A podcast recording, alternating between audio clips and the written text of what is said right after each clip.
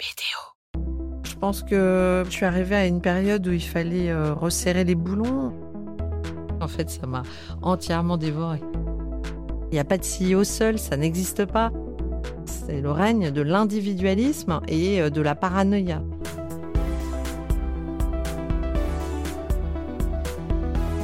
Bienvenue dans Coulisses de CEO, le podcast qui met à nu les dirigeants. Je suis Arnaud Naudan et dans chaque épisode, avec mes invités, on décrypte les challenges des leaders d'aujourd'hui et de demain. Bonjour à tous. Aujourd'hui, j'ai le plaisir d'accueillir Virginie Calmels. Salut Virginie. Bonjour Arnaud. Alors Virginie, pour ceux qui ne la connaissent pas, Virginie a commencé dans l'audit, puis a exercé des fonctions de direction générale dans des grands groupes, DGD Canal, présidente euh, dans des molles. Également un parcours politique, première adjointe du maire de Bordeaux, vice-présidente des Républicains et aujourd'hui fondatrice de l'école Futurae, l'école des métiers de demain. Alors j'ai une première question Virginie quand je vois ton parcours. Euh, l'audit dans tout ça, c'est une erreur de c'est une erreur de parcours? Ah non, pas du tout. C'est un choix délibéré. Alors, je fais partie de cette génération euh, qui, quand on faisait une école de commerce et en sortant et qu'on savait pas quoi faire, on nous, on aiguillait assez euh, naturellement vers les métiers euh, de l'audit ou du conseil, parce que ça permettait bah, d'avoir une multitude de clients dans des secteurs hyper variés et donc de commencer à tâter un peu euh, ses envies, son appétence euh, pour certains secteurs d'activité. Et en l'occurrence, c'est comme ça que moi, je me retrouve dans l'audiovisuel après, parce que j'ai deux très gros clients euh, dans des secteurs totalement différents. Ce qui s'appelait la COGEMA à l'époque, qui est devenu Areva, et le commissariat à l'énergie atomique, donc dans le domaine du nucléaire. Et puis de l'autre côté, j'avais la Générale des Eaux, et la Générale des Eaux avait une filiale qui s'appelait à l'époque la Compagnie Générale de Vidéocommunication, qui est devenue Numéricable. Et c'est parce que c'était mes clients qu'un jour, euh, comme souvent dans l'audit, on, parfois on se fait embaucher par euh, ses propres clients. C'est comme ça que je deviens directeur financier de Numéricable. Alors c'était bien sûr ironique, hein, je rassure mes frères, hein, mes frères commissaires aux comptes, on en avait déjà parlé, tu sais, euh, tous les efforts que, que je mène pour valoriser, valoriser ces métiers. Qu'est-ce que ça t'a apporté?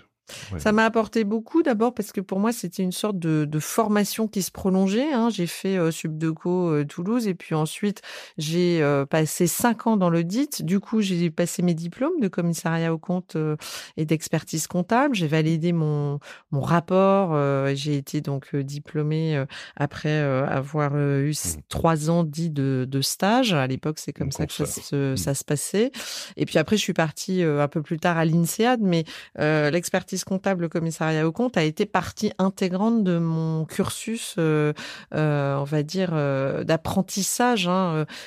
pour moi, c'est une deuxième école et surtout, ça donné une vision. Alors, moi, je suis plutôt à l'aise avec les chiffres, j'aimais ça, mais une vision assez globale des entreprises hein, qui ne m'a jamais quitté en fait. Hein. C'est ce qui m'a profondément aidé dans mon parcours après, c'est-à-dire que bah, je suis rentrée comme souvent par la direction financière, mais après pour embrasser euh, des postes de direction générale ou de présidence, bah, il faut avoir une vision d'ensemble. Et quand on maîtrise la partie financière, c'est un atout considérable parce que c'est plus facile pour un dirigeant d'évoluer sur les ressources humaines, sur le juridique. D'ailleurs, dans l'expertise comptable, il y a aussi beaucoup de juridique. Donc, c'est un bagage qui est très complet, que je trouve très solide et que j'encourage moi volontiers parce que je pense que ça a été un atout précieux dans ma carrière. Écoute, on le, diffusera très largement. Merci pour ce témoignage. Euh, par rapport à tes, à tes fonctions, donc tu as atteint les plus hauts niveaux de l'entreprise. Qu'est-ce qui a été clé crois, dans ton parcours, en fait, finalement Alors moi, il y a une phrase que j'aime beaucoup euh, de Thomas Jefferson qui dit « plus je travaille, plus j'ai de la chance ». Donc, je pense que j'ai beaucoup travaillé, puis j'ai aussi eu de la chance. J'ai eu la chance euh, que des hommes, notamment, euh, puisque j'ai pas eu de femmes au-dessus de moi, mais que des hommes me fassent confiance. C'est-à-dire que quand je prends la direction financière de Numéricable, j'ai 28 ans, donc c'est jeune. Donc, c'est c'est cette confiance qui est importante. Donc, d'avoir la chance d'avoir des gens qui vous font confiance. Et puis, la contre partie, c'est d'être à la hauteur de la confiance euh, qui vous est accordée. Donc moi, je me suis toujours forcée hein, euh, euh, de délivrer ce qu'on attendait de moi. Donc il y avait une, volonté, parce que, à fortiori, on m'avait fait confiance jeune, on m'a donné des responsabilités jeunes, bah, je voulais absolument délivrer les résultats qu'on attendait.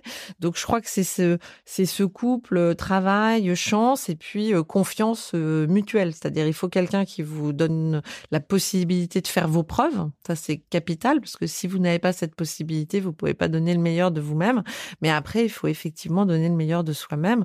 Donc moi, j'ai eu cette chance. Euh, j'ai été promue un peu successivement. Euh, parfois, on croit que, euh, comment dirais-je, certaines responsabilités, il faut aller les chercher avec des avec les dents. Tu es père et mère pour cela. Ça n'a pas été du tout le, mon cas dans, dans mon parcours. Moi, en l'occurrence, à Canal+, je suis rentrée comme directeur financier, puis après directrice générale adjointe, puis après directrice générale déléguée. Aussi au fil des, des, des il y avait des changements successifs de présidents. Hein. Moi, j'ai connu trois présidents différents Pierre Lescure, puis euh, euh, Couture, puis euh, euh, Bertrand Méheux. Donc, ça a aussi été des appels d'air avec des gens qui partaient et moi qui étais promue. Euh, donc, ça a joué dans mon parcours. Pareil chez Endemol France. Moi, j'ai été d'abord directrice générale, puis présidente directrice générale de la France, puis fort de nos bons résultats, parce qu'on avait un des taux de rentabilité les plus élevés dans la galaxie en démol monde, bah, je suis devenue directrice générale déléguée du groupe euh, en démol monde, qui faisait un milliard et demi de chiffre d'affaires à l'époque. Et donc voilà, c'est souvent, je pense, euh, à la fois des opportunités, des prises de risques hein, parfois, puisque moi j'ai mmh quand même accepté de faire des choix parfois euh, étonnants. Pour voilà, j'avais pas de plan de carrière, pas de, de route toute tracée, donc euh, les choses sont venues à moi euh, sans doute euh, plus de façon plus intéressante que ce que j'aurais pu imaginer moi-même. J'avais pas imaginé me retrouver euh, DG de Canal à 31 ans, par exemple. Qu'est-ce que tu voulais faire quand tu étais petite? Alors, y a, je suis passée par tous les stades, comme toutes les petites filles. J'adorais jouer les maîtresses, donc je faisais la, la classe à mes poupées. Donc aujourd'hui, je me retrouve dans une école, ça a peut-être du sens. Depuis mon enfance, j'ai voulu être fermière parce que je trouvais ça rigolo de s'occuper des animaux. Puis après, j'ai voulu être docteur. Et puis après, je voulais être juge pour enfants. Et puis, j'ai toujours pensé que je ferais de la politique. Ça, c'est quelque chose qui, depuis que j'étais enfant, euh, m'animait. Mmh Mon émission préférée quand j'étais jeune, c'était L'heure de vérité, que je regardais en famille le dimanche. Il y avait une sorte de rituel. Et donc, j'ai toujours pensé que je m'engagerais un jour en politique. Je pensais le faire beaucoup plus tard et une fois mes enfants euh, grands. Mais sinon, j'avais absolument pas euh, dit, je veux absolument travailler dans l'audiovisuel, par exemple, même si c'est un secteur assez génial et, et que j'ai adoré ce que j'y ai fait. Mais j'avais, j'avais pas ce, ce, ce j'envie les gens qui ont des vocations. Et notamment euh, la médecine souvent c'est des gens qui savent tout petit ce qu'ils veulent faire. Moi j'avais pas de vocation. J'avais je savais ce que je ne voulais pas faire ou ne pouvais pas faire. Notamment en médecine ça me passionnait. J'imaginais sauver des gens. Je trouvais ça fantastique. Mais j'ai toujours une aversion totale pour euh, le sang et le, le voilà. Donc donc ça c'était pas c'était pas dans mon champ des possibles. Et puis après les choses se sont euh, faites un peu euh, une fois encore presque pas c'est pas que du hasard mais mais il y a eu euh, je veux dire moi j'adorais le nucléaire par exemple et j'adorais euh, auditer les comptes de, de ce qui est devenu Areva ou, ou du commissariat à l'énergie atomique. Peut-être que j'aurais une proposition à ce moment-là dans cet univers. J'aurais dit oui aussi avec le, même enthousiasme. Ma vie n'aurait pas été du tout la même mais euh, voilà, il y a des choses dans la vie qui sont pas que le fruit euh, de réflexion. Puis moi, je suis très spontanée et, et beaucoup dans l'émotionnel. Donc parfois, j'ai fait des choix qui n'étaient pas du tout des choix de raison, mais des choix de passion, d'envie, euh, de un peu je, je, parfois je réfléchis pas euh, ouais. pas très longtemps quand je pars en politique par exemple je réfléchis pas longtemps du tout de, ce parcours donc chez, chez Canal en démol, quand tu avec le recul maintenant que ça fait quelques années, euh, de quoi est-ce que tu es le plus fier là-bas? Quel est ton héritage là-bas?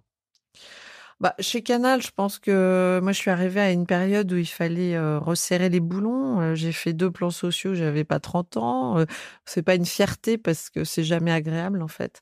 Euh, néanmoins, la fierté, c'était d'être euh, honnête et hum, courageuse dans, dans l'explication.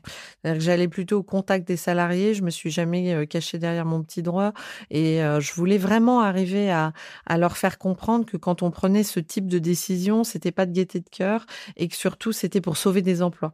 Donc certes, ça pouvait en détruire à très court terme, donner cette impression euh, qu'il y avait quelques personnes qui euh, devaient quitter l'entreprise, même si honnêtement, on n'était pas dans la sidérurgie et que ces personnes rebondissaient dès le lendemain et avaient pas de difficulté à se recaser. Et donc c'était pas des drames humains.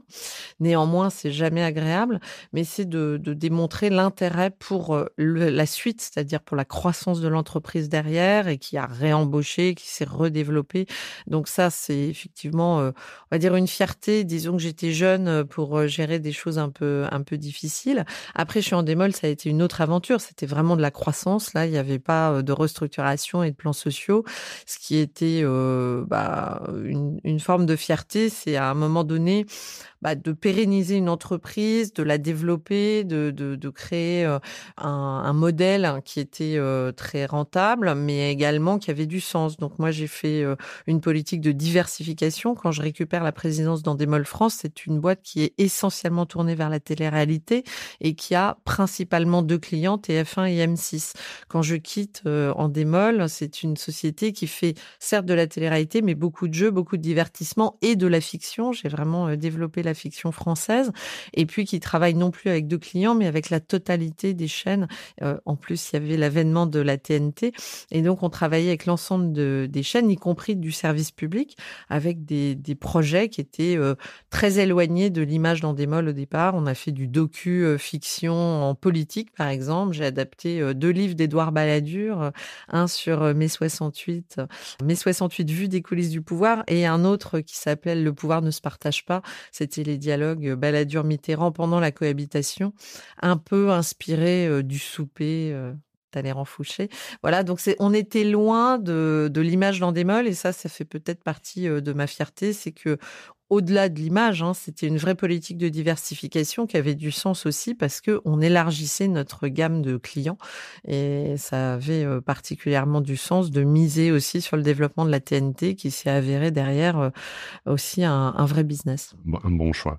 On, a, parlé de tes réussites et alors il y a une question que je pose à, tout le monde que j'invite. Euh, Généralement, les CEO, et moi le premier, quand on prend la parole, on est très fort pour dire ce qu'on a bien fait, euh, un peu moins pour euh, soit exprimer ses erreurs, soit dire éventuellement on a des doutes, on a des craintes. Alors, est-ce que toi, tu as eu des doutes? Euh, moi, j'avais le, j'avais le, je sais pas si c'est un tort ou une ou quelque chose de positif au contraire, mais disons quand je suis dans l'action, quand je suis dans une mission, euh, je considère que je suis dedans, euh, c'est l'intérêt de l'entreprise qui prime et, et peut-être qu'il n'y a pas encore euh, l'analyse suffisante, le recul. Donc ta question, elle est intéressante avec quelques années de plus euh, pour revoir à l'époque ce que j'aurais pu faire différemment ou mieux faire. Et ce qui me frappe, hein, parce que je trouve que c'est intéressant, c'est de voir en mode de management, euh, moi, je suis l'impression de plus être la même personne. C'est-à-dire que comme on m'a fait confiance très jeune, que je me suis retrouvée à des postes à responsabilité très jeune, bah, il y a eu le revers de la médaille. C'est que moi, j'avais une exigence vis-à-vis de moi-même qui était forte. Quand on est directrice générale déléguée de Canal Plus à 31 ans, mécaniquement, euh, on se met entre guillemets la pression. Je voulais délivrer, je voulais, je voulais avoir des, des résultats, je voulais bien faire les choses, mais on a de fait une exigence sur collaborateurs qui est forte aussi. Donc ça veut dire que mon mode de management à cet âge-là était sans doute euh, très exigeant, voire difficile pour certains. C'est-à-dire qu'il y en avait qui étaient dans le dans le wagon et qui trouvaient ça génial et j'entraînais beaucoup de monde, y compris chez Endemol. Mais malheureusement, il y en avait qui peut-être considéraient que c'était trop exigeant ou trop difficile. Et j'ai mis du temps à comprendre qu'en fait, il fallait embarquer vraiment tout le monde. Et c'est la politique qui m'a aidé à ça. Parce qu'en politique, euh, on choisit pas ses collaborateurs comme dans le privé. On, a une, on, fait avec entre guillemets euh, euh, et, là on a une diversité de profils qui euh, peut rappeler qu'au fond il faut pas vouloir que tout le monde soit sur la même image.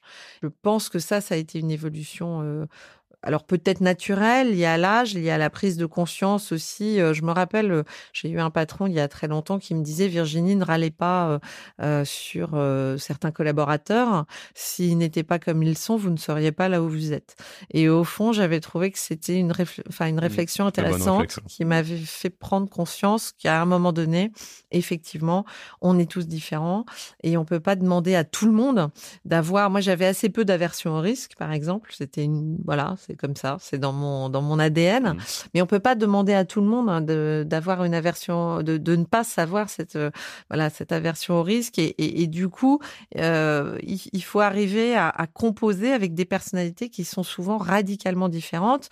Moi, on m'a appris à ne jamais procrastiner, donc j'essayais d'aller toujours très vite, de faire toujours toujours, toujours, toujours, comme si la vie allait s'arrêter, qu'il fallait que toujours je sois à, jour de ma to-do list, etc. Mais c'est des névroses qu'on peut pas imposer à tous. Voilà, mmh. moi ça a été un moteur pour moi, mais on peut pas imposer à tout le monde de réagir comme ça. Et je pense qu'il faut pas mal d'années et de maturité pour arriver à, à, prendre les gens dans leur entièreté en considérant qu'on n'est pas tous fait pareil et que ça c'est une richesse. Et je pense qu'il m'a fallu quelques années pour le comprendre. Bon, ça c'est déjà une très bonne leçon de CEO. Qu'est-ce qui t'a qu'est-ce qui t'a motivé euh, à franchir le pas et à te lancer en politique? Alors une fois encore, ça n'a pas été du tout un choix de raison parce que beaucoup de gens qui m'aimaient ou qui, valorisaient mon parcours considéraient que c'était une erreur absolue de faire ce choix d'aller en politique. Euh, des chasseurs de tête m'ont dit mais quelle erreur T'as déjà, euh, voilà, je dirigeais un grand groupe hein, qui s'appelle Endemol.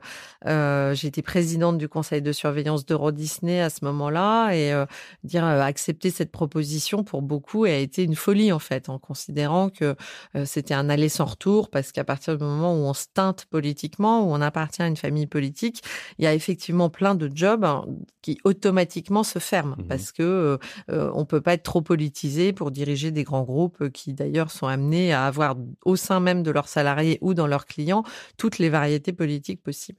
Donc ça n'a pas été un choix de raison, ça a été un choix de passion.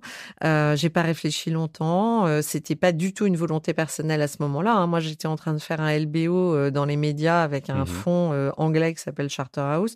Donc j'étais vraiment sur une autre planète. Simplement, je suis née à Bordeaux. Mon père est enterré à Bordeaux. Il est décédé en 2000. Ma sœur y vit euh, depuis toujours. Et donc euh, que Alain Juppé euh, se tourne vers moi en me disant voilà, j'ai besoin de renouveler mon équipe à Bordeaux et pour les prochaines municipales. Donc on est en 2013 à ce moment-là et on parle des municipales de 2014. il me dit voilà, je voudrais que vous rejoigniez mon équipe. vous ferez vos preuves, mais si vous faites bien vos preuves, bah, vous pourrez être maire de Bordeaux parce qu'il penser à sa succession. C'est pas pour ça que j'y suis allée parce que les promesses n'engagent que ceux qui les écoutent et pour le coup, euh, j'avais suffisamment de maturité, même si j'en avais pas encore assez, mais j'en avais suffisamment pour savoir que rien ne se passe jamais comme prévu. Donc de ce point de vue-là, j'avais là aussi pas un plan tout tracé. Euh, je trouvais ça presque inquiétant qu'il me voit comme future maire de Bordeaux parce que j'ai dit oula, moi j'ai absolument rien à voir avec Alain Juppé et avec euh, Jacques Chaban-Delmas et je ne me prends ni pour l'un ni pour l'autre. Mais j'y suis allée parce que j'ai la, voilà, j'ai l'intérêt général chevillé au corps. Moi, ça faisait dix ans que je faisais du caritatif sans le dire en parallèle de mes fonctions. J'ai toujours eu euh, des missions et notamment pour ARES, une mmh. association qui lutte pour l'insertion des personnes en extrême difficulté. Voilà, j'ai toujours eu ça chevillé au corps et je me suis dit si je dis non, tout simplement, je vais le regretter. Parce que c'est Alain Juppé, parce que c'est Bordeaux, ma ville, la ville où je suis née, parce que c'est là où mon père est enterré, c'est mes seules racines, parce que c'était un moment particulier de ma vie. Je venais de démissionner dans des molles, j'avais pris la présidence d'Euro Disney, j'avais pas encore signé mon LBO, je l'aurais signé, j'aurais pas pu m'en départir, hein, c'était pas possible. Donc ça faisait beaucoup de choses qui, ont, qui ont fait que je me suis dit c'est une opportunité incroyable, tu es libre de mmh. pouvoir dire oui. C'est rare dans une vie. Donc j'ai dit oui. Euh, et j'avoue que j'ai, je pense que je n'ai absolument pas mesuré ce qui allait se passer derrière et dans quel engrenage je mettais le doigt parce que au départ, moi, Alain Juppé m'a dit non, non, pas de problème, vous restez à Paris, vous venez deux jours par semaine. Voilà, donc je me retrouve premier adjoint en charge de l'économie et de l'emploi, ce qui était d'ailleurs un périmètre euh, vraiment super pour moi vu mon parcours. Mmh je préférais euh, m'occuper des entreprises et du développement de l'emploi. donc ça, ça, ça m'a beaucoup plu et, et été très heureuse de le faire. Mais c'est vrai que j'ai pas imaginé me retrouver tête de liste régionale un an après. Enfin, ça a été une espèce d'engrenage fou euh, où euh, la politique, euh, au début, je devais y mettre un doigt et voir comment ça se passait. En fait, ça m'a entièrement dévoré. Et, alors justement, ce, parcours business, parce que souvent un reproche qu'on peut faire aux politiques, ou tout du moins que moi je ferais, c'est de jamais avoir travaillé dans une boîte. Toi, tu avais exercé les plus hautes fonctions dans une entreprise. Ça t'a aidé, tu penses? Euh, bah, C'est les deux, c'est très ambivalent. Moi, je pense que c'est une aide évidente. Moi, je crois à cette complémentarité de talent. Je pense qu'il faut euh, faire des allers-retours entre l'intérêt général et le business. Donc, moi, je l'ai théorisé, je l'ai incarné. J'ai fait du prosélytisme auprès de mes amis en disant, mais engagez-vous, il faut, il faut plus de gens qui ont un métier différent, qui viennent en politique. Et puis, euh, c'est un peu moins le cas aujourd'hui, au sens où je fais moins de prosélytisme parce que j'en ai vu le revers de la médaille et j'en ai vu euh, l'ambivalence.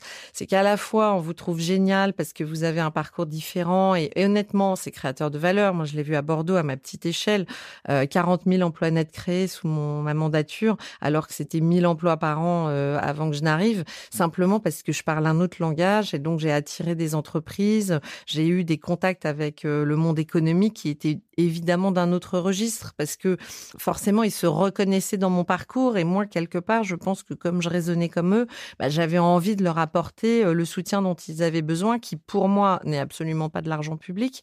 Euh, aider les entreprises pour moi c'est les aider sur des obtentions de permis de construire sur le, numérique l'accès à la 5G euh, c'était plutôt ça mon ma, mission. Et puis de parler le même langage qu'eux donc de comprendre de, de quoi ils vont avoir besoin notamment pour leur salaire salariés, pour attirer euh, leurs salariés à Bordeaux. Et donc, on a installé euh, le siège social de BetClick, on a installé un studio euh, Ubisoft, une entité de production Hermès, OVH, Deezer, Mano Mano, etc. Donc, il y a eu j'ai été aidée en plus par la LGV, évidemment, mais il y a eu un grand boost de l'économie bordelaise et ça, j'y ai contribué. Après, il y a l'ambivalence du de par mon parcours, je n'appartiens pas à la classe politique. Je ne suis pas comme eux. Et ça, on vous le fait payer au centuple parce que quelque part, il y a une forme de liberté. Le fait euh, d'avoir, euh, bah, euh, déjà, ne serait-ce que financièrement, gagné sa vie autrement que par la politique, vous n'êtes pas tenu par un mandat ou par une investiture. Donc, on considère que vous êtes un électron libre, ce qui n'était pas mon cas. Moi, j'ai toujours travaillé en équipe. C'est le principe de base de l'entreprise privée. Euh, je veux dire, il n'y a pas de CEO seul, ça n'existe pas. Euh, on travaille toujours en équipe, on a besoin de faire grandir les gens, on a besoin d'un collectif. En politique, c'est l'inverse, c'est le règne de l'individualisme et euh, de la paranoïa, c'est-à-dire qu'on considère que chacun veut la place du, voisin et, et qu'il y a peu d'élus in fine. Donc, le fait d'être libre, d'avoir le parcours que j'avais eu, était à la fois une chance et euh, quelque part, bah, vous n'appartenez pas à ce milieu. On considère que vous êtes toujours suspect dans ce milieu-là, puisque vous n'avez pas fait ce choix-là depuis tout petit, et on vous prête des ambitions que vous n'avez pas forcément. C'est-à-dire qu'on considère que vous n'avez pas pu tout quitter, passer d'une rémunération très très confortable de patronne d'une boîte internationale à euh, adjoint au maire de Bordeaux, euh, sans avoir une ambition démesurée et sans imaginer. Et donc on vous projette des ambitions que vous n'avez pas forcément vous-même qui crée énormément de jalousie ou euh, de comment on va dire de et en plus j'étais femme et comme il y en a pas beaucoup bah on, on vous voit encore plus donc euh, donc le problème c'est qu'il y a voilà il y a, il y a c'est des sentiments très mêlés très complexes. Si c'était à refaire je le referais j'ai beaucoup appris mais c'est vrai que c'est pas hyper simple hein, d'arriver avec euh, le parcours que j'avais dans ce monde là mais ambition que parce que tu as été vice-présidente des LR mmh. Pas longtemps. c'était une ambition. Enfin non, c'était pas non, une ambition. Non, c'était pas du tout. En fait, moi, dans mon parcours politique, j'ai pas choisi grand chose. J'ai choisi de dire oui à un instant T à Alain Juppé pour être sa première adjointe à Bordeaux. Ça, oui. Mmh. Ensuite, les choses se sont imposées à moi et c'est pas moi réellement qui les ai choisies. Au bout d'un an, ils me disent, donc Alain Juppé, François Bayrou, comment Michel Allieu-Marie, Jean-Pierre Raffarin, Dominique Bussereau, c'est-à-dire les grands édiles de la région Nouvelle-Aquitaine, s'étaient mis d'accord en disant bon bah c'est elle qui va être tête de liste régionale parce que normalement ça aurait dû être Jean-Pierre Raffarin et il décline, il veut pas euh, euh partir euh, à la tête de cette région. C'est une région qui est socialiste. Là, on était en 2015 donc euh, au rassemblement des trois régions, Aquitaine, Limousin, Poitou-Charentes, la plus grande région de France, 12 départements. Moi, j'ai à peine 12 mois de politique derrière moi. Donc autant dire que je suis plus qu'une novice, je suis la vraie bleue. Et il se tourne vers moi en disant "Ah mais elle prend bien la lumière, elle passe bien la télé, ça va être formidable." Un Juppé me dit "Ça va vous faire connaître" et je pars tête de liste régionale. Voilà un défi que j'ai relevé et je me suis beaucoup amusée, j'ai adoré faire campagne et ça a été une sorte de start-up pour moi. Mais c'est un défi qui s'est imposé à moi, c'est pas moi qui ai fait des pieds des mains pour être euh, tête de liste régionale. Ensuite, euh, je fais euh, bah, Juppé perd la, primaire et à ce moment-là, bah, il y a la campagne de Fillon qui démarre et là, et Alain Juppé et François Fillon se mettent d'accord pour que ce soit moi qui représente les juppéistes dans la campagne de François Fillon. Bon, ah, ils m'ont appelé en disant voilà, on s'est mis d'accord, c'est toi. Bon bah j'ai dit ok, d'accord, bon voilà. Et donc les choses parfois sont arrivées bien au-delà de, ce que j'imaginais. Ensuite, moi, je vous cache pas que j'en avais un peu ras-le-bol. Euh, de tout ce que j'avais vécu, la campagne Juppé qui se termine très mal, euh, la campagne Fillon, j'en parle même pas. Moi, c'est la première campagne présidentielle que je faisais, c'était une horreur. Et, euh, et derrière, les, enfin moi, je vais pas chez Emmanuel Macron, alors que de par mon parcours, beaucoup de gens me disent mais c'est là que tu dois être, c'est là que tu dois, vous allez vous entendre comme la roue en foire, tu es exactement sur ce profil-là, etc. Et moi, je me dis bah non, j'ai l'impression de trahir la droite et, et qu'Emmanuel Macron venait de, de, de chez François Hollande, donc c'était pas euh, ma tasse de thé, on va le dire comme ça. Donc moi, au contraire, par fidélité, euh, d'une certaine façon, je suis restée à droite. Et là, c'est Laurent Wauquiez qui me dit, au nom du rassemblement, tu vas être numéro 2 avec moi. Donc je demande à Alain Juppé ce qu'il en pense. Il me dit oui, bah pas de oui, vous, bon, ok, très bien. On, se met des, barrières, c'est-à-dire euh, il fallait pas de porosité avec le Rassemblement national, avoir euh, un discours euh, pro-européen et pas trop non plus de poids, de sens commun dans, dans dans cette droite. Mais sous réserve de ces trois limites, moi j'avais le sentiment qu'il fallait reconstruire la droite et je l'ai théorisé en disant mais si jamais Emmanuel Macron échoue après, sinon, c'est Marine Le Pen. Donc, il faut que la droite se reconstruise pour offrir une alternative. Voilà. Donc, j'y suis allée sur ces raisons-là. Mais euh, bon, ça a été très compliqué. Euh, in fine, je me suis pas sentie en adéquation euh, avec ce que le parti Les Républicains portait. Et puis là encore, des rivalités de personnes. Les gens ont vu en moi quelqu'un qui devenait numéro 2 du parti alors que j'avais jamais été encarté de ma vie, moi. Hein. Donc tout ça allait beaucoup trop vite. Et donc, vous vous faites un paquet d'ennemis, ce qui dans l'entreprise n'arrive pas. Quand moi j'ai été nommé DG, DGD, PDG, etc., les gens ne vous en veulent pas. Euh, de prendre une très grosse responsabilité. Euh, au contraire, ils sont mm. contents d'avoir un leader et, et, et, souvent ça se passe bien. En politique, c'est l'inverse. Vous vous concentrez les tirs en fait, parce que d'un coup, bah, euh, voilà, quand Alain Juppé a dit c'est elle qui va me succéder à la mairie de Bordeaux, bah, d'un coup j'avais 20 couteaux dans le dos parce qu'il fallait pas que ce soit moi. Et quand j'arrive numéro 2 du parti, les gens se disent oulala, oulala, ça va beaucoup trop vite. Elle a une ambition dingue, elle va nous prendre, voilà. et, et en fait, c'est très curieux, c'est très très très différent de l'entreprise. Et je pense que les gens qui ont mon profil et qui viennent de l'entreprise ont toujours beaucoup de mal à, à, comprendre les rouages politiques et à se mettre dans ce moule-là. Parce que nous, on a une vision du collectif qui est euh, beaucoup plus forte. C'est-à-dire que moi, j'ai aucun problème à me mettre derrière quelqu'un que je trouve beaucoup plus compétent ou beaucoup plus fort que moi et à faire ça, ça, ça à participer de son projet. Alors que, alors que là, on sent que c'est d'abord ce qui me frappe, c'est que tout le monde veut être numéro un. Alors que franchement, en entreprise, vous voyez jamais des N-12 qui veulent être numéro 1. Vous voyez un N-2 qui veut éventuellement devenir euh, N-1, qui veut éventuellement devenir patron. Mais, mais il y a comme un parcours un peu initiatique. Alors qu'en politique, les ambitions sont énormes. Moi, j'ai vu des gens, et franchement, j'étais épatée, qui se voient président de la République. Mais, mais, mais moi, je me voyais pas président de la République. Je me suis jamais vue président de la République. C'est peut-être une immense différence d'ailleurs avec beaucoup d'entre eux. C'est qu'il y en a certains, on sent que c'est un moteur depuis qu'ils sont tout petits. Moi, pas. Ça n'a jamais été mon moteur. Mon moteur, ça a été d'avoir des résultats, de faire dans le concret. C'est pour ça que j'ai aimé ma mission à Bordeaux. J'ai aimé me dire, bah, j'ai un bilan. Voilà, il y a eu 40 000 emplois nets créés. D'ailleurs, c'est pas sur mon bilan qu'on est venu me chercher, jamais. Parce qu'en fait, ils pouvaient pas critiquer mon bilan. Moins 30% de dépenses publiques, 40 000 emplois nets créés. Moi, je considère que j'ai fait mon job. Donc, on est venu me chercher sur des trucs perso. Euh, on vient vous attaquer en tant que femme, on va dire, je sais pas quoi, des, des choses qui, pour blesser la personne. Mais finalement, le bilan, bah, on pouvait pas l'attaquer.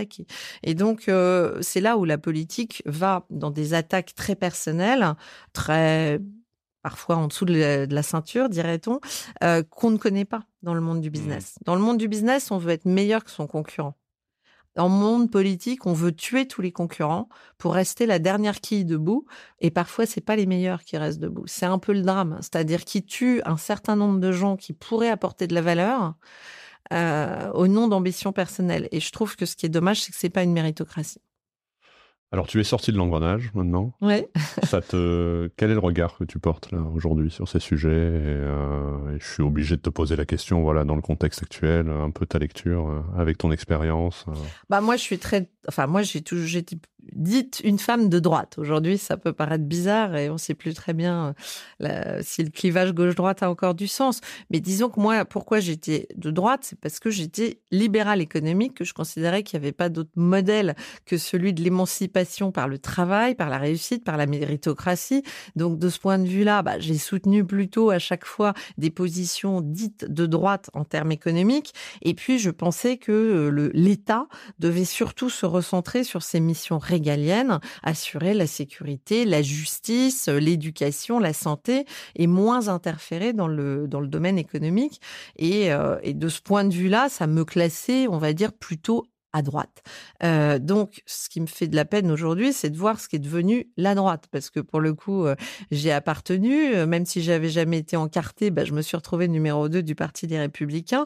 Et là, euh, bah, c'est pas ma droite. C'est-à-dire que moi, j'arrive plus à comprendre où se situe la droite française. C'est-à-dire que quand Emmanuel Macron fait un certain nombre de réformes économiques, comme la flat tax, comme euh, la suppression de l'ISF, même si malheureusement il crée l'IFI, mais euh, comme euh, certaines baisses d'impôts et comme euh, les lois euh, sur le travail ou enfin tout ce qu'il a fait pour faciliter, on va dire, le système de l'assurance chômage et ainsi de suite. Là, euh, je suis macroniste d'une certaine façon, au moins là-dessus. Malheureusement, quand il fait pas, à mon avis, ce qu'il devrait faire dans le domaine de l'éducation et dans le domaine du régalien, de la sécurité, de l'immigration, enfin d'un certain nombre de sujets pendant cinq ans, là, je ne me sens pas macroniste, je me sens de droite. Mais aujourd'hui, la droite, parfois, elle est plus à la gauche que la gauche sur l'économie. Euh, elle critique Emmanuel Macron quand, euh, sur des sujets où elle devrait, euh, sur la réforme des retraites par exemple, où pour le coup le projet de droite a toujours été sous-tendu par une réforme des retraites, par le fait de dire qu'il faut changer le système. Moi, je fais partie de ceux, on n'était pas nombreux, mais qui pensent qu'il fallait introduire une dose de capitalisation dans le régime pour justement émanciper les gens et qu'au lieu de cotiser pour d'autres et de se dire qu'ils n'auront jamais de retraite, qu'ils cotisent pour eux-mêmes parce que la capitalisation, mmh. c'est cela. Ça a été mal expliqué, ça a été dévoyé. Les gens ont l'impression que la capitalisation, parce que ça sonne un peu comme capitalisme, c'est un gros mot et c'est quelque chose qui serait pas bon pour eux, alors que le régime de la préfond pour les fonctionnaires fonctionne très bien et ça choque personne. Donc je pense qu'on a manqué de pédagogie et on a manqué de courage. On manque de courage pour aller porter euh, des réformes et, un changement du système pour que ce soit ça fonctionne. Mais ce qui est sûr, c'est que si on veut garder le même système, ce qui n'était pas ma volonté, moi j'aurais introduit de la capitalisation, mais on n'a pas d'autre choix que de dire qu'il faut travailler plus. Donc c'est 65 ans et si on, on, continue sur le même système, ben un jour ce sera 66, 67, 68. Donc in fine, la droite dans ces circonstances-là, à mon sens, n'avait pas beaucoup d'autre choix que de soit proposer euh, un système innovant différents, soit d'accompagner euh, la réforme Macron. Et là, on voit une droite qui se perd, qui se découpe en deux, en trois, qui perd tout, tout, tout crédit en fait. Et l'autre euh, sujet, bon moi on est quelques-uns, euh, Jean-François Copé ou Nicolas Sarkozy l'avait dit, moi j'étais d'accord avec ça, je pense qu'il fallait faire un accord avec Emmanuel Macron au soir des législatives, constatant qu'il n'avait pas de majorité et c'était innovant aussi en France en disant il faut une coalition. Ça existe dans tous les pays ou beaucoup de pays. Ça n'est jamais existé en France parce qu'il y a toujours une majorité absolue à l'Assemblée nationale ou carrément une cohabitation. Là, on était dans un cas hybride où on pouvait, me semble-t-il, porter une coalition. Une coalition, ce n'est absolument pas se vendre ou renier ses convictions. Bien au contraire, c'est droitiser Emmanuel Macron en disant voilà, nous, on est prêt à apporter nos 60 députés, à avoir une majorité à l'Assemblée nationale, mais on vous demande en contrepartie de durcir votre politique, par exemple, sur l'immigration ou euh, sur la réforme des retraites. Euh, voilà ce qu'on ce qu'on ce qu'on aurait pu voter euh, sans qu'il y ait tout, tout ce bazar à l'Assemblée nationale et ainsi de suite. La droite a refusé. Le soir même des élections législatives, Christian Jacob, alors pr président du parti, dit non, non, non. C'est-à-dire qu'ils n'ont même pas essayé de négocier. Et aujourd'hui, ils votent la quasi-totalité des lois, les unes après les autres. Donc, ça rend illisible aujourd'hui le positionnement de la droite, de mon point de vue. Hein. Et je crains énormément qu'aux européennes, bah, Bardella sera très largement devant. Et la droite, je vois pas très bien ce qu'elle va pouvoir euh, porter comme conviction. Donc, euh, je, je, pense que malheureusement, elle est en train de s'amenuiser et de disparaître, ce qui me semble extrêmement préjudiciable pour le pays, parce que l'alternative suivante, ça a l'air quand même sur le papier d'être le Rassemblement national. Bon, bah c'est pas mes convictions, c'est pas mes valeurs et c'est pas ce pourquoi j'avais fait de la politique. Tu vois, quand je t'écoutais, euh, je t'écoutais nous parler de, des coulisses de la politique, tu, tu donnais quand même un, une image qui n'était pas forcément positive. Hein, et c'est, Là, par contre, quand je t'écoute parler, on voit que tu es encore dedans quand même. Euh, Non, mais moi, je suis une citoyenne engagée. Je le serai toute hmm. ma vie. J'adore, euh, j'adore la politique. Je pense, j'ai peut-être la naïveté de croire que la politique peut changer le destin des gens, mais je le pense profondément. Je pense que quand on prend des mauvaises décisions politiques, il y a des répercussions sur le quotidien des personnes. Et je pense que si on prenait d'autres décisions, ça pourrait euh, moi, moi j'ai fait de la politique pour les pour, pour les plus faibles d'une certaine façon. Pas, euh, je, je, je, de par mon parcours, j'adorerais qu'il y ait plein de Bernard Arnault en France. Donc je suis pas pour limiter euh, la réussite et la richesse de quelques-uns. Mais, mais quand on fait de la politique, on s'intéresse au grand nombre et au plus grand nombre et aux plus démunis. Et moi, mon envie, c'était l'émancipation des gens par le travail, la réussite. Euh, moi, je suis pas pour le nivellement par le bas. C'est peut-être pour ça que je suis mmh. pas socialiste. Je, je, trouve que cette France a malheureusement euh, tout nivelé par le bas. Donc, ce, les, les, les, médecins sont mal payés, les profs sont horriblement mal payés, les fonctionnaires n'ont pas de perspective de carrière et de et, d'émancipation là aussi par euh, de, de, gagner leur vie correctement quand ils font bien leur job. Il n'y a pas de prime au résultat, il n'y a pas de prime au mérite, mmh. il y a, il y a des grilles qui sont extrêmement euh, limitées, qui font qu'à 40 ans, vous savez que vous avez déjà atteint votre maximum et voilà.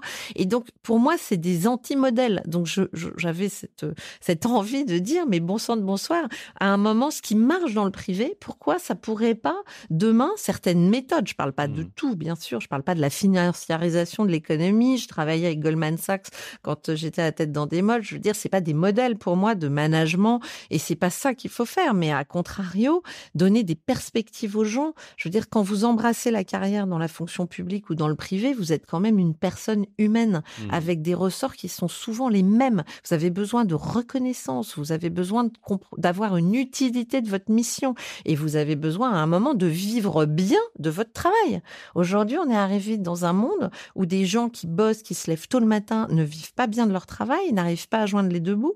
Des métiers qui sont ultra importants pour la société, que ce soit l'éducation, la santé, euh, la sécurité. Enfin, je veux dire, les policiers sont mal payés, les gendarmes sont mal payés, les, les infirmières sont mal payées, les médecins sont mal payés, les profs sont mal payés et les footballeurs gagnent très très bien leur vie. J'ai rien contre eux, mais je veux dire, ça choque personne, mais qu'on est nivelé par le bas à ce point-là, ça, pour moi, c'est insupportable, en fait. Et c'est pour ça que ça m'animera toujours de me dire, mais bonsoir, bonsoir, il y a un moment, on peut faire des choses différemment. Et je ne suis pas quelqu'un qui me résigne. Voilà, je suis pas une résignée. Moi, je crois qu'on peut encore agir sur les choses. Maintenant, euh, j'ai été un peu déçue, oui, c'est vrai, parce que j'ai eu l'impression que certains avaient un peu oublié l'intérêt général et qu'ils avaient fait de la politique une carrière, voire, on le voit aujourd'hui, euh, il y a du clientélisme insupportable hein, qui fait qu'à certains moments, pour se faire réélire, il y a des gens qui pactisent avec euh, des choses qui ne sont pas acceptables. Tu as dit le mot engagement. Je te propose qu'on aille bah, sur, sur ton engagement du moment, sur ton bébé Futurae. Mmh. Euh, est-ce que tu peux nous, nous, expliquer la mission de Futurae et surtout qu'est-ce qui t'a amené à te lancer dans ce projet? Bah, Futurae, en fait, c'est un projet politique au sens noble du terme, c'est-à-dire que, euh, comme je viens de le dire, euh, d'abord moi, mon parcours, il est il est business à la base et puis il est intérêt général depuis toujours euh, en coulisses, euh, de façon confidentielle, mais j'ai toujours eu ça euh, à cœur parce que peut-être j'ai considéré que j'avais eu de la chance et que j'avais envie de rendre la chance que j'avais pu avoir, que pour moi, moi je crois au modèle méritocratique, je crois à la République et je crois à l'émancipation de chacun. Donc Futurae, c'est un projet entre guillemets politique au sens de la police, c'est-à-dire vraiment de, de, cette volonté à un moment donné de, de, de mettre mettre au centre du jeu l'égalité des chances et l'éducation. Voilà. Quand on est, donc moi, de par mon parcours, j'avais envie d'un projet maintenant dans ma troisième ou quatrième vie. Si je mets l'audit en première vie, euh, le business à la tête de boîte en deuxième, la politique en troisième, ma quatrième vie, je voulais être entrepreneur parce que je voulais être libre, parce que je voulais prendre des risques, parce que j'avais envie de créer mon bébé et que si j'étais pas allée à Bordeaux, c'est ce que j'avais commencé à faire hein, quand Alain Juppé vient me vient me chercher, c'est qu'en fait j'avais créé ma boîte et j'allais euh, faire un petit LBO, euh, voilà. Et, euh, et là, j'avais envie d'être entrepreneur, mais j'avais envie de le faire dans quelque chose qui ait du sens et qui soit à mi-chemin entre l'intérêt général et le business. Et dès qu'on réfléchit à l'intérêt général et le business, il y a deux secteurs qui viennent évidemment, la santé, mais j'y connais rien, et l'éducation. L'éducation, c'est un sujet qui m'a toujours animée. J'intervenais dans les grandes écoles. J'ai toujours été, euh, quand je disais tout à l'heure, quand j'étais petite, euh, je voulais être maîtresse. J'ai toujours trouvé qu'il y avait du sens à la transmission. C'est une valeur que je trouve euh, très noble, et donc j'avais envie d'aller dans le secteur de l'éducation. Et là, c'est grâce à la politique locale à Bordeaux, je pense, que j'ai compris enfin que j'ai touché du doigt, on va le dire plus comme ça, ce qui était le chômage des jeunes. Quand euh, je suis tête de liste régionale en 2015, euh, pour venir me soutenir et parce que j'avais créé un conseil des entrepreneurs dans lequel je faisais venir une grande personnalité à chaque fois, il y a Xavier Niel qui vient. Euh, je suis à son board depuis 13 ans, hein, je suis au board de Free depuis 2009, administratrice de ce groupe que j'ai vu évoluer. Et donc je dis à Xavier, est-ce que tu, tu accepterais de venir euh, faire, donner une conférence à Bordeaux, euh, gratuitement bien sûr? Donc il vient. Et c'est moi qui l'interroge sur scène. Il y a Alain Juppé et Isabelle Juppé, sa femme, au premier rang. Puis je regarde la scène, euh, enfin, je regarde la salle, pardon. Je suis sur scène, je regarde la salle et je me rends compte qu'il y a 50% de jeunes. Et je me suis dit, bah, c'est ça ma, nouvelle vie. C'est de, si je peux apporter euh, quelque chose à tous ces jeunes, c'est peut-être un réseau. Moi, j'ai la chance de connaître beaucoup de monde de par mon parcours et de me dire, bah, finalement, euh, euh, il faut que tu sois utile dans cette nouvelle vie. Et donc, euh, cette utilité, pour moi, elle passait par créer une école de l'égalité des chances. Pour moi, l'égalité des chances, c'est donner accès à des étudiants qui n'auraient pas accès à des CEO notamment. Moi, j'ai 30 CEO qui ont accepté euh, de venir de faire des, des conférences dans l'école. Et donc, c'est déjà euh, important pour eux. C'est des gens qui sont inspirants, mais c'est un premier contact c'est après vers ces, ces, ces personnes-là qu'on se tourne pour demander des stages en alternance, pour pourquoi pas avoir des premières embauches.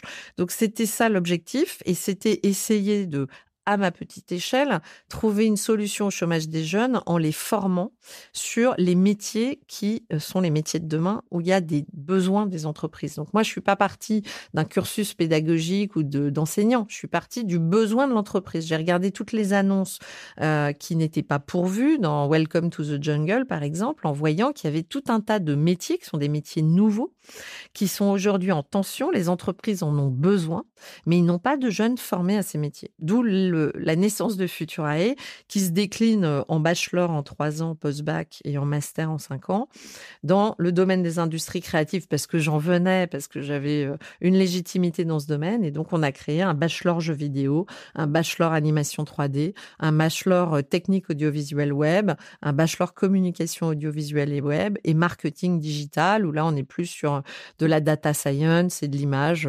adaptée au marketing.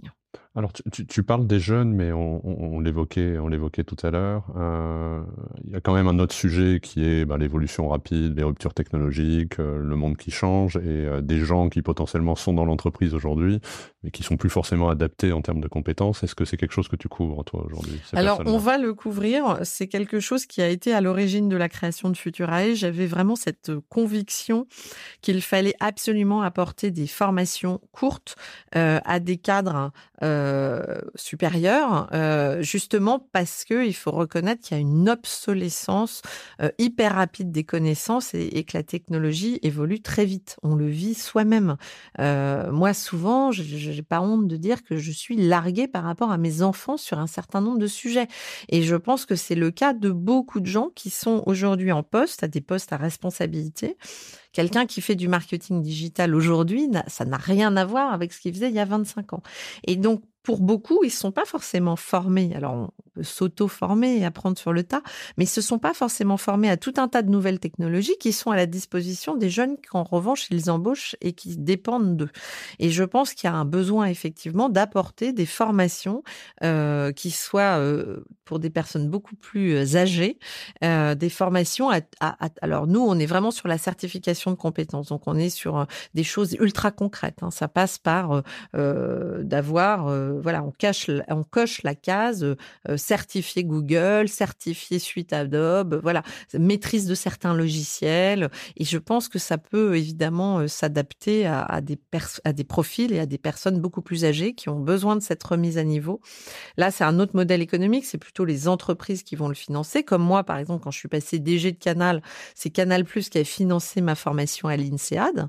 Et bien, de la même façon, je pense qu'aujourd'hui, euh, pour des gens qui sont en responsabilité mais qui ont dans leurs équipes des jeunes ultra performants dans leur domaine, mais finalement ils ne comprennent pas exactement ce qu'ils font, ben, ils ont un besoin de remise à niveau et de faire des formations courtes, accélérées, très ciblées et rémunérées par l'entreprise. Comment c'est aujourd'hui, enfin aujourd'hui donc tu, diriges une école, j'en discutais avec un patron d'une grande business school qui est euh, justement sur ces sujets de management, de leadership, et lui il avait une vision qui est de dire de toute manière je gère pas une boîte normale parce que je gère des profs. Euh, quelle est ta vision là-dessus? Est-ce que toi, enfin, est-ce que tu trouves le parallèle finalement avec le privé, ton job de CEO, et là, même si tu es la fondatrice, je dirais le management quotidien de Futurail bah Moi, j'ai résolu le problème parce qu'on a fait une école ultra innovante, plutôt sur un modèle anglo-saxon où on n'a pas de prof permanent. Nous, on a voulu avoir des professionnels qui transmettent leur savoir. Donc, tous mes profs ont un métier. Quand euh, mes étudiants vont à un cours sur les effets spéciaux de films, ils ont quelqu'un qui a participé à Star Wars ou au Seigneur des Anneaux.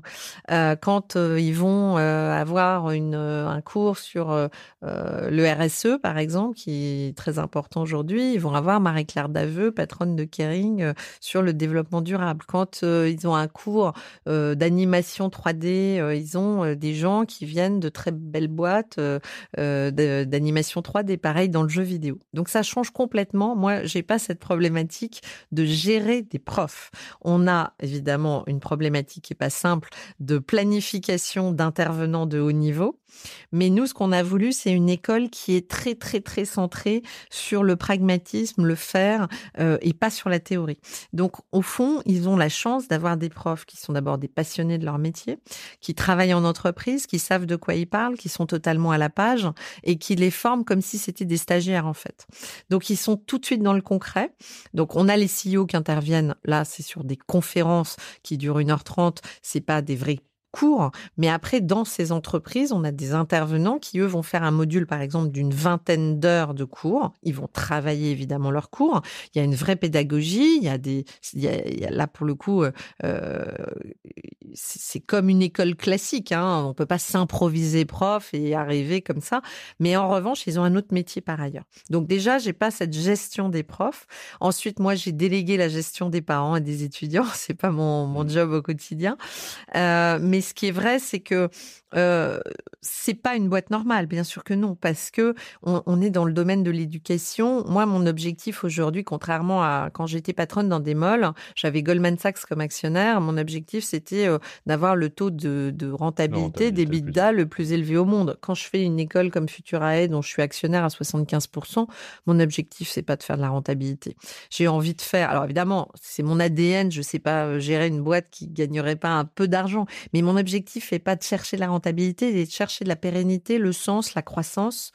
Moi, là où je me dis que j'ai bien fait mon job, c'est quand ma première promo, ils ont 100% un job. Voilà, ils ont tous un travail. Et là, je me dis, OK, c'était ça l'objectif de Futurail. C'était que les jeunes ne connaissent pas le chômage. C'est ça mon objectif.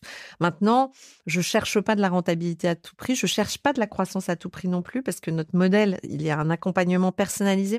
Ils viennent dans notre école parce qu'ils sont passionnés par les jeux vidéo, par exemple, parce qu'ils veulent un vrai travail. Et donc, notre devoir, c'est de les accompagner. Et donc, on fait des classes de 20 pas plus. On mmh. veut les accompagner individuellement. On veut, moi, je, j'ai, alors d'ailleurs, j'y participe. Il y a des cours de savoir-être parce que je pense que c'est ça aussi l'égalité des chances. C'est de travailler le savoir-être, c'est de faire comprendre à certains pourquoi, et j'ai fait beaucoup de recrutement dans ma vie, donc je peux le faire, pourquoi ils ont échoué à un entretien de recrutement.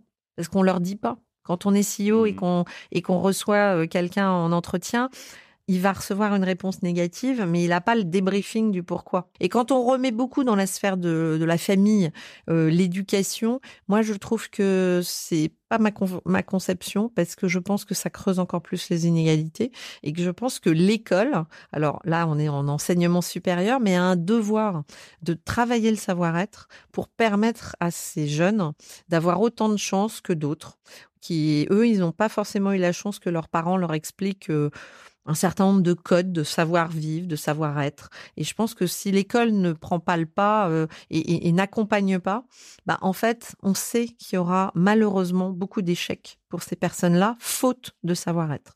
Donc, c'est, c'est, ils sont pas notés là-dessus, ils sont pas évalués, mais ils ont des cours obligatoires. Tous les vendredis, il y a des smart modules que j'ai appelé la culture générale du 21e siècle, où il y a le savoir-être, où il y a la RSE, où il y a la cybersécu, où il y a l'intelligence artificielle, où il y a le codage. Ça va pas être des ingénieurs en cybersécu, c'est pas du tout mmh. ce pourquoi on les forme, mais pour moi, ça fait partie du background qu'ils doivent posséder pour être à égalité sur le marché de l'emploi avec d'autres personnes qui ont eu plus de chance peut-être de par euh, leur euh, background euh, personnel. Enfin, en tout cas, tu le vends, tu le vends très très bien, ça donne envie. Si je perds mon mandat, tu vois, chez BDO, je viendrai me recycler, me recycler chez toi. You're welcome. On comprend ton combat pour l'éducation et c'est très inspirant. Tu une femme CEO, tu as eu les plus grandes responsabilités à une époque où je pense que d'ailleurs, il n'y avait pas tout le débat qu'on a aujourd'hui. moi, c'est un sujet qui me tient à cœur. Chez BDO, tu sais, on est partenaire de Sommet de la parité les assises de la parité qui est organisée par l'IWF. Qu'est-ce que tu en penses Toi, quelle lecture t'en as là-dessus? C'est un combat? C'est un non-sujet? Alors moi, j'ai cru longtemps que c'était un non-sujet parce que mon exemple avait fait que j'avais pas entre guillemets connu le plafond de verre. Et je me disais oh là là, on exagère quand même beaucoup. Euh, si on bosse, si on a des résultats, qu'on soit femme n'est pas vraiment un problème. Et moi, dans ma carrière, j'ai plus eu l'impression que ce qui était embêtant, c'était d'être jeune, parce que j'ai eu des responsabilités jeunes, que d'être femme. Et puis je suis arrivée en politique, là j'ai compris que ah ça pouvait être un sujet d'être femme. Donc euh, ça m'a fait prendre conscience quand même qu'il fallait pas être trop dans le monde de oui oui et qu'il y avait encore quand même euh, certains domaines où euh, le fait d'être femme était était quand même un sujet. moi j'étais plutôt contre la loi sur la féminisation dans les conseils d'administration. Pourquoi? Parce que je disais c'est pas parce qu'il y a eu une injustice il y a eu une injustice, sans doute qu'à un moment donné, certaines femmes auraient dû accéder davantage à des postes à responsabilité ou à des postes d'administratrice. Il y a peut-être eu une injustice, mais attention à ne pas en commettre une encore en disant, bah finalement maintenant, euh, on va, euh, on va dire, euh, mmh. c'est plus un homme, c'est une femme parce qu'elle est femme. Et c'est pour ça que je suis contre. Alors là, je le suis vraiment toujours la loi dans les comex parce que je trouve que ça ne peut que mener à des injustices, étant donné que dans les conseils d'administration, ma position a évolué. Je pense que c'était pas si mal de d'accélérer peut-être la féminisation. Moi, pour moi, les quotas n'ont de sens que s'ils sont sur une durée courte, pas ad vitam, pour un rattrapage, par exemple. Mais je pense pas que ce soit sain sur le long terme. Je pense que les femmes, dans leur ensemble, aiment pas tellement être assimilées à des quotas euh, et considèrent que parfois c'est même un peu dégradant. Et qu'en plus, on a un problème chez les femmes de légitimité. Les femmes ont toujours un peu ce petit syndrome de l'imposteur à vouloir démontrer que si elles sont là, c'est pas par hasard et voilà. Donc si on rajoute en plus le côté quota, je pense pas qu'on leur rende service. Mais dans les comex, alors là, j'étais contre. Euh, c'est passé tranquille. Cette loi a été votée tranquille. Personne n'a contesté. Il y a pas eu de voix dissonante. Moi, on m'a appelé pour faire un article parce qu'il fallait trouver une personne contre, mais alors vraiment, on sentait que tout le monde était pour. Et je trouve que ce n'est pas comprendre ce qu'est le métier d'un CEO. Je veux dire, quand on est CEO, moi, par exemple, je suis en démol, j'avais pas de quota, j'ai toujours des convictions que j'ai aujourd'hui. Je suis pas favorable à une loi sur la, sur les comex, etc. Mais j'avais plus de femmes que d'hommes au comex. Non pas parce que je faisais euh, de la discrimination positive, simplement parce que, en tant que femme, bah, je, faisais juste au mérite paradoxalement, il y avait plus de femmes que d'hommes. Et à un moment donné, j'ai regardé le comex, j'ai dit, oula, au secours, il y a plus que deux hommes. Je vais faire de la discrimination positive, enfin faire des hommes, parce que moi, je crois beaucoup à l'équilibre. Voilà, je, trouve que ce qui est sain, c'est d'avoir des complémentarités de talents. En revanche, je n'aime pas trop l'idée qu'on va contraindre. À un moment, un CEO va devoir dire, ah bah toi, t'aurais pu rentrer au comex, mais désolé, t'es un homme, euh, c'est pas possible, donc on va prendre euh, une femme. Et ça, je trouve que c'est commettre sciemment une injustice. Moi, moi, si je fais de la politique, enfin, j'ai fait de la politique, que j'aime ça, c'est parce que je, me bats pour la justice. Et j'ai toujours essayé d'être dans la justice. Alors, évidemment, malheureusement, on commet des injustices, bien sûr, mais à son insu. Mais sciemment, vous ne devez pas commettre des injustices. Et je trouve que là, ça peut être une incitation à commettre des injustices sciemment. Et je trouve que c'est toujours dérangeant pour tout le monde, y compris pour la femme qui va être désignée. Parce que contrairement à ce qu'on pense, ça va pas être facile pour elle quand elle aura le regard de tous sur Elle est là parce qu'elle est lui femme. Dira, effectivement, elle est placée là parce que c'était une femme. Mais il bien en sûr. C'est pour ça que je pense qu'il faut un équilibre. Et moi, je suis toujours très inquiète quand le balancier part très loin dans des déséquilibres. Voilà. Moi, je, je pense qu'il y avait un, un, mouvement qui était en marche quand même, avec la féminisation des conseils d'administration, avec une prise de conscience. Regardez aujourd'hui les, les, boîtes dirigées par des femmes, souvent, dans les études, elles performent plus que Mmh. celles dirigées par des hommes. Corrélation, pas corrélation, en tout cas, c'est factuel. Donc, je veux dire, les fonds de pension, par exemple, ça ne les gênait pas du tout d'avoir une femme euh, à la tête de, de boîte, parce que voilà, ils savaient qu'il y avait une rentabilité derrière. Donc, moi, je pense qu'il y avait un processus en marche. Je pense que quand on veut aller trop loin, quand on veut trop à, trop démontrer, souvent, on a l'effet inverse. Et donc, moi, j'étais pas partisane de cette loi euh, sur les COMEX et que je pense que la gestion des entreprises, elle est d'abord et avant tout faite par euh, un dirigeant et une, une cellule de ressources humaines euh, qui, me semble-t-il, enfin, moi, je ne connais pas. Voilà, en fait, je vais le faire à l'envers. Je ne connais pas de patron aujourd'hui qui disent cette femme est géniale, mais je la nommerai pas au COMEX parce que c'est une femme. Ça, j'en connais pas.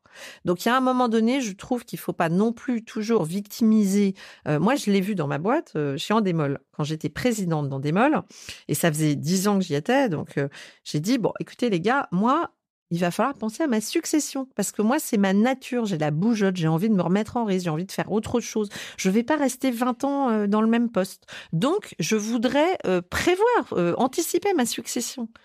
Mais il n'y a pas de femme qui était qui avait envie de mon job, considérait que c'était trop prenant, trop exposé, trop de risques, trop de boulot, trop de... Mmh. Bon, bah, il faut aussi respecter ça. Il y a un moment donné, ce qui aurait été terrible, c'est que je, je, je barre la route à des femmes. Moi, je les ai plutôt aidées à grandir. Mais si elles ne veulent pas, il faut aussi respecter ça. Et Mais je de là à trouve, fixer un quota, effectivement. je trouve qu'aujourd'hui, on, on oublie parce qu'on on a l'impression. Alors moi, on me répond à ça. Ah oui, mais ce sont des déterminismes. Ce sont des déterminismes. Tu te rends pas compte Il y a eu des déterminismes qui font que les femmes se voient pas numéro un. Oui et non. Moi, je pense que oui, il y a peut-être des déterminismes qui font qu'on n'a pas assez confiance en soi quand on est femme, qu'on a besoin de prouver plus. Ok, peut-être. Mais il y a aussi qu'on fait des choix de vie. Et je trouve que c'est euh, un peu scandaleux de, de, ne pas vouloir en tenir compte. Il y a des femmes qui l'expliquent très clairement, et je pense que c'est pas déchoir que de dire à un moment donné, oui, bah mon mari surperforme, donc moi je me suis mis un peu euh, en retrait et j'ai plus euh, élevé les enfants que mon mari. Est-ce que c'est grave? Si c'est consentant, évidemment. Si c'est, alors on me dit non, c'est des déterminismes. Il faut lutter contre ces déterminismes. Oui, je pense qu'il y a des choses où il faut évidemment que ça évolue, mais je pense qu'il ne faut pas euh, caricaturer les choses parce que ça reviendra en boomerang contre les femmes. À la fin des fins, euh, moi je crois quand même que la légitimité, la méritocratie, ça doit être le moteur. Et donc à un moment donné, c'est la compétence qui doit primer. Entre un homme et une femme compétente aujourd'hui, pardon, mais on va privilégier la femme. Donc elles ont déjà cette chance-là, parce que c'est une réalité. À niveau égal aujourd'hui, tout le monde va dire ah ouais mais bon si je peux avoir une femme quand même. Donc in fine, c'est déjà une chance pour les femmes et il faut qu'elles le reconnaissent. Moi en politique, je l'ai dit très humblement. Si j'avais pas été femme, vous croyez que j'aurais été numéro bras droit de Juppé, tête de liste régionale au bout d'un an, numéro 2 de LR euh, sans jamais avoir été encarté de ma vie, etc. Ça jouait positivement pour moi. Alors il y avait il y avait le revers négatif. avoir, hein. oui. Non, non, mais bien sûr, j'en ai pris plein la tête. Et quand vous êtes femme, en plus, on vous attaque surtout votre physique, votre, vos habits, Mm. tout, tout y passe. Mais il y a aussi quand même, à un moment donné, des points positifs. Donc, voilà, moi, je me méfie des choses trop caricaturales. Et je trouve qu'à un moment, on pousse trop loin le bouchon et que je suis pas certaine que ça servira à la cause. Voilà. Les femmes sont compétentes, elles l'ont prouvé, elles peuvent être à des niveaux de direction, elles l'ont démontré. Aujourd'hui, il n'y a plus de doute. Il n'y a pas un homme intelligent qui va euh, dire, ah oui, mais c'est une femme, oh là, catastrophe. Non, ça, ça n'existe pas. Alors, il y a toujours euh, un pouillème de, de sexisme réel, ok? Moi, il me semble qu'il faut de l'équilibre en tout et qu'il faut surtout promouvoir. Moi, je crois à l'exemplarité. Je pense que plus il y a de femmes euh, à, des, à des niveaux de direction, plus mécaniquement, il y a de femmes aussi qui progressent derrière. Je prends toujours mon petit exemple, mais j'avais plus de femmes que d'hommes euh, à mon comex en démol, et une fois encore, pas du tout euh, au nom de quotas voilà.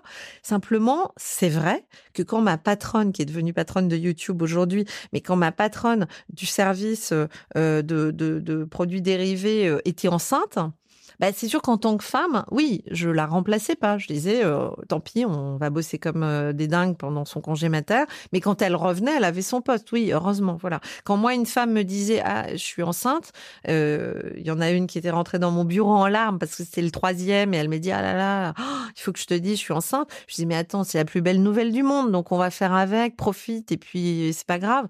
Alors évidemment, quand elle rentre, elle me demande une augmentation. Je lui dis non. Je lui dis, tu rigoles ou quoi? On vient de s'emmerder pendant 12 mois à faire ton job, euh, à rattraper les trucs et tout. Je vais pas t'augmenter maintenant, mais tu reprends ton poste. Et si dans 6 mois, dans 12 mois, tu as reperformé, tu seras augmenté. Et c'est ce qui s'est passé. Et je, je, crois beaucoup à l'exemplarité, à la démonstration. Et les femmes sont les premières à savoir que c'est possible euh, de d'être enceinte, d'avoir des enfants en bas âge et de délivrer dans le boulot. Donc ça, c'est un bon modèle pour montrer. Et je pense que parfois les hommes ont plus peur parce que eux se disent voilà, oh elle est enceinte, ça va être compliqué, etc. Les femmes savent qu'elles savent gérer et donc elles donnent leur chance à d'autres femmes. Et je crois à ce modèle vertueux. Je vois euh, leur tournée, euh, Virginie, mais euh, tu, l'as évoqué, j'aimerais peut-être qu'on finisse là-dessus. Tu as eu une carrière époustouflante, des postes à responsabilité, plein de choses, de l'engagement politique, etc. la vie perso dans tout ça, comment tu as réussi à l'équilibrer? Ça, c'est une super bonne question. Il y a 20 ans, je disais, mais je vous assure, c'est possible. Arrêtez les femmes, soyez ambitieuses. On peut tout à fait euh, concilier vie privée, vie professionnelle. Et j'en ai fait des conférences et j'intervenais dans les entreprises. Et on me disait, ah super, explique à nos femmes et tout. Et je l'ai fait dire, répéter, etc. Plus je vieillis, plus je dis, bon, maintenant, faut arrêter le mythe. Et je l'ai dit à ma fille qui a 17 ans. Et à un moment donné, oui, on peut concilier vie personnelle et vie professionnelle mais parfois c'est pas conciliable en même temps plein de raisons. Une femme qui prend des très grosses responsabilités, euh, soit elle est très bien accompagnée, euh, soit euh, elle est moins bien accompagnée et l'homme peut prendre ombrage ou ne pas apprécier que sa femme prenne trop la lumière, ou vous avez des cas où simplement vous n'avez plus de disponibilité de temps et donc le couple peut en souffrir, ou vous reportez le temps qui vous reste sur vos enfants, donc là encore c'est pas forcément évident. La réalité c'est que si je regarde en toute objectivité, des femmes qui ont eu des très très euh, grosses responsabilités. Il y en a peu qui ont eu une carrière, enfin une pardon, une vie personnelle qui n'a pas été entachée par leur carrière professionnelle. Voilà. Après, euh, euh, chacune trouve son équilibre. Euh, moi, j'ai la chance d'avoir deux enfants. mon fils est né en plein LBO en démol monde à 3 milliards et demi d'euros, donc un gros LBO. Et j'ai dit, à, je dis au CEO, I'm pregnant. Réponse du CEO, mais on était dans un univers anglo-saxon.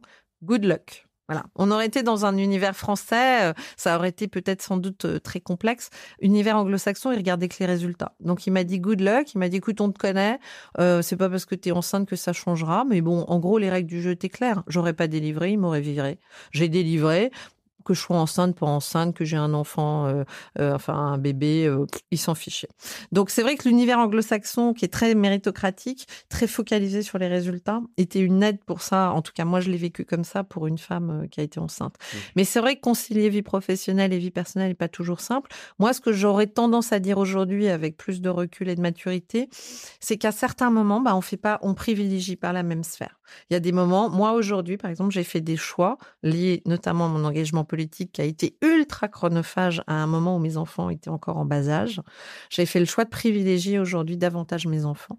Et donc, je suis très heureuse avec mon école. J'ai cinq boards de bois de côté, mais je ne cours pas après des responsabilités, des responsabilités encore supérieures parce que je veux garder du temps pour mes enfants parce mmh. que 14 et 17 ans, c'est un moment où j'ai envie d'être mère avant d'être euh, dans à m'éclater dans ma vie professionnelle. Je l'ai fait à une autre époque de ma vie et je crois que c'est toujours difficile de tout concilier en même temps, mais qu'on peut privilégier l'un un peu au détriment de l'autre et que ça peut changer au fil de, sa vie.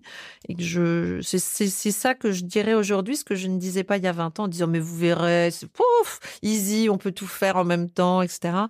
Je crois que la, l'honnêteté me force à dire que voilà, je pense qu'il faut à certains moments savoir faire des choix et savoir les assumer surtout. Non, tu vois, je vais garder ta phrase parce que je la trouve, euh, je la trouve très bonne. Euh, l'équilibre vie pro vie perso, euh, c'est possible, mais pas en même temps. qu'est-ce que t'as une passion? Qu'est-ce que tu fais pour te détendre? Quand tu bosses pas Alors moi, je joue du piano je vais à la piscine deux fois par, par semaine. Je nage pas mal. J'aime beaucoup la randonnée et le ski. Donc, je passe beaucoup de temps à la montagne. Et puis, ma grande passion, c'est de jouer avec mes enfants. Donc, selon les âges, ça a évolué. J'ai été très forte en Lego, puis après en, en Mario Galaxy, euh, puis euh, euh, il y a eu les Capla à un moment, il y a eu et puis maintenant avec mes enfants, mon fils joue aux échecs, on fait du sport, on fait des choses ensemble et c'est vrai qu'au fur et à mesure que les enfants grandissent, c'est quand même là où je passe le plus de mon temps. Enfin, j'essaye, même s'ils sont à un âge où ils sont beaucoup sur les écrans, donc il faut que je me mette à la page. C'est pour ça que je suis administratrice de Focus Entertainment qui est du jeu vidéo et que dans mon école on fait du jeu vidéo comme ça, je me mets un peu au, diapason avec mon fils ou ma fille. Merci beaucoup Virginie d'avoir répondu aussi franchement. Je pense que c'était très inspirant. Euh, je te souhaite le meilleur pour ton école. Encore merci d'avoir accepté l'invitation et, euh, donc je te dis à très bientôt. Puis ben pour ceux qui nous écoutent, euh, voilà, j'espère que vous aurez trouvé cet épisode inspirant et je vous retrouve la semaine prochaine pour un nouvel invité. Merci Virginie encore. Merci Arnaud.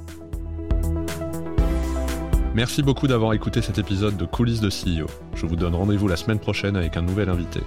Pour ne manquer aucun épisode, abonnez-vous sur votre plateforme d'écoute préférée et partagez l'épisode parce que le podcast, finalement, c'est comme les valeurs d'une entreprise, ça se partage.